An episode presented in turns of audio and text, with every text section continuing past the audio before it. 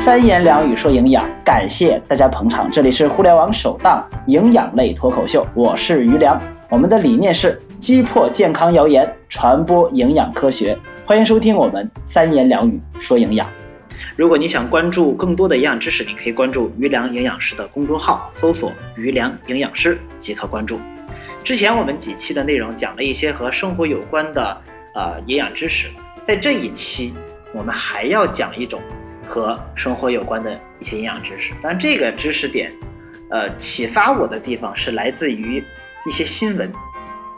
最近这一两年，有一个有一种新闻啊，这个比较热闹，就是在各种大学里边，经常会出现一些各种各样的奇葩的菜。嘿，相信大家肯定也听说过哈，像大学当中有很多各种各样的这种奇葩的菜，啊。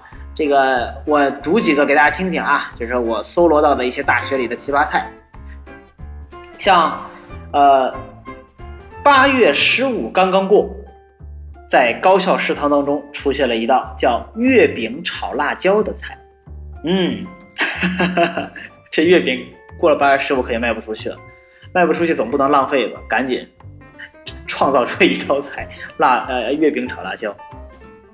玉米炒葡萄，哎，鸡头炒鸡头，就是 用鸡头炒菜啊。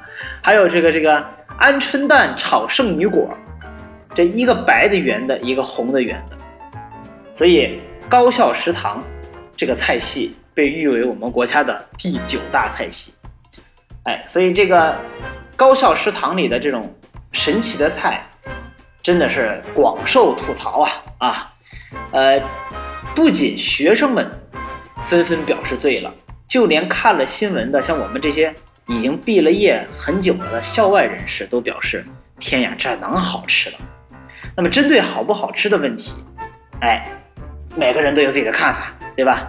那有的大学生说：“嗯，这东西还挺挺有特色，有的搭配也挺好吃。”而有的大学生就觉得这个东西不好吃啊，这个胡乱做的。所以这个东西好吃不好吃，得每个人自己的看法。但是作为营养师，作为今天在讲课的，在给大家讲分享营养知识的于良老师，我们专业的营养师，这些菜的营养价值如何，有必要和大家说说说。哎，说道说道。那么首先，我们要评判这些菜的营养，这些稀奇古怪的大学食堂里的菜营养，我们就要了解了解这些菜是给谁吃的。那肯定是给大学生吃的，不是给外面的工人吃的，也不是给办公室里的人吃，是给大学生吃的。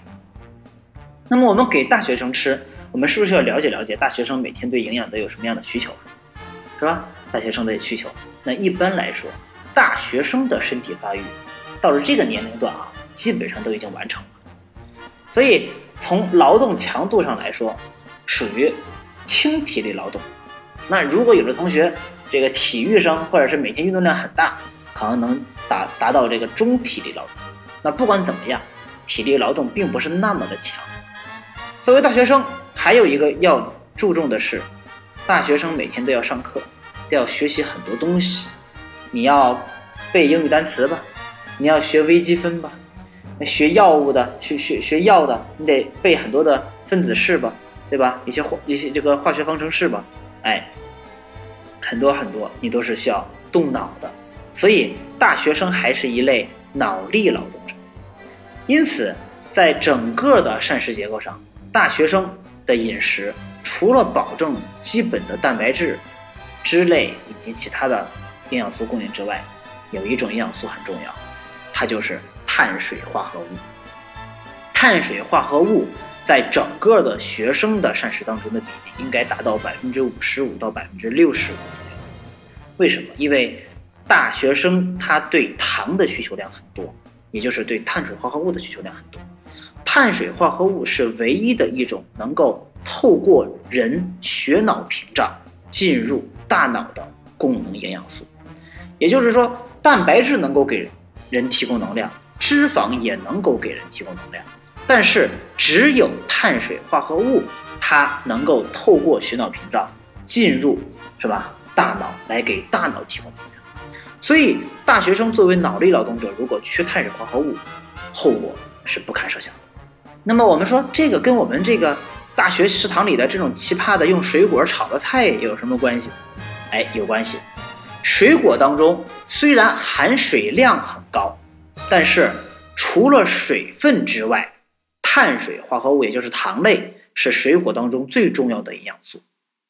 所以从碳水化合物来讲，如果一个学生每天主食吃的少，哎，他不爱吃米饭，啊，也不爱吃馒头以及这种用米面做的食物，他就喜欢吃一些菜，喝一些汤，哎，那就很明显就是主食吃的不够啊。主食吃的不够，大脑功能就少，那怎么办呢？水果炒菜，从这个层面上来说，可以帮助这种这种学生补充每天的碳水化合物的摄入量。哎，这是这个角度来看啊，就单纯的从学生缺碳水化合物摄入的这个角度来看，水果炒菜这种奇葩菜，可以帮助这些学生补充每天的碳水化合物和碳水化合物。但是你说他吃了这个菜之后，会不会再缺蛋白质啊？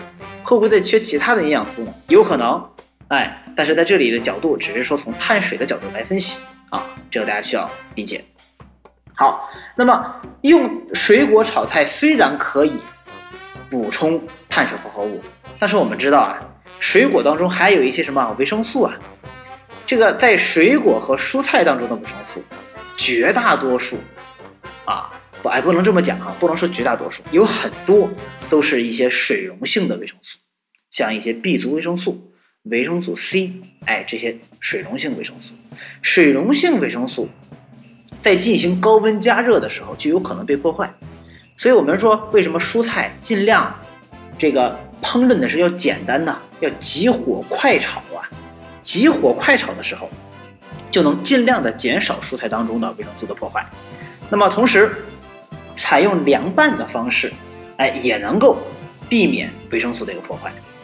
所以用水果炒菜，那水果当中也有很多维生素，尤其是像猕猴桃啊，啊，像一些这样的这个这个柠檬、柑柑橘类的这种水果，对吧？里面还有很多维生素 C。